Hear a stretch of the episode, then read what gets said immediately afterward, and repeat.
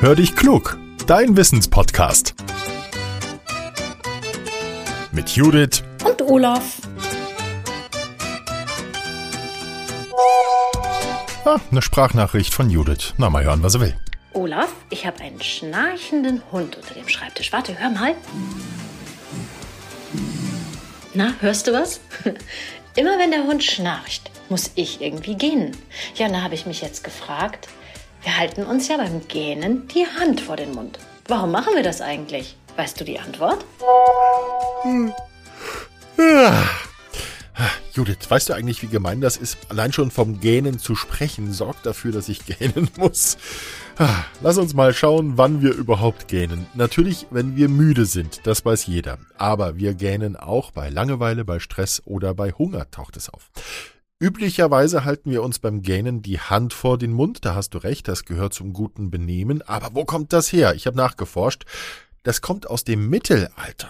Damals glaubten die Menschen an Geister und Dämonen. Sie hatten Angst, dass die durch den geöffneten Mund in ihren Körper gelangen könnten, und sie fürchteten auch, dass ihre Seele durch den geöffneten Mund entweichen kann. Außerdem hatten sie oftmals schlechte Zähne und deshalb hielten sich die Menschen beim Gähnen die Hand vor den Mund. Bis heute machen wir das jetzt mal so. Warum wir gähnen, das ist für Forscher nicht ganz klar. Sie vermuten, dass wir damit unsere Stimmung übertragen bzw. Gruppen besser zusammenhalten können. So schlafen dann vielleicht alle gleichzeitig bzw. es sind alle gleichzeitig wach. Aber diese Erklärung passt nicht ganz, denn es kommt ja auch vor, dass wir bei Langeweile oder bei Hunger gähnen oder auch bei Stress. Da gibt es Menschen, die von einer schwierigen Prüfung plötzlich gähnen müssen. Bisher haben die Forscher das Rätsel noch gar nicht entschlüsseln können. Möglicherweise dient das Gähnen auch dazu, dass wir unsere Aufmerksamkeit steigern.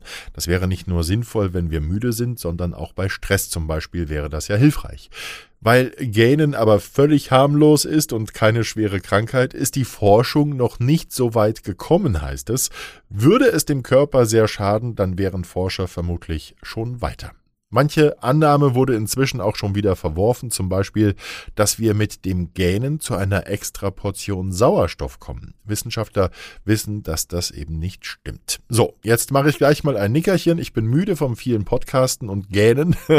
Vorher aber die Bitte, wenn euch unser Podcast gefällt und ihr noch nicht eingeschlafen seid, dann teilt ihn mit Freunden, der Familie oder Kollegen. Da freuen wir uns sehr drüber, wenn wir viele Menschen erreichen. Schickt uns gerne auch eine Frage, wenn ihr selbst was beantwortet beantwortet haben wollt, einfach eine Sprachmemo aufnehmen und an hallo at podcast-factory.de senden. Jetzt sage ich Tschüss und gerne bis zum nächsten Mal.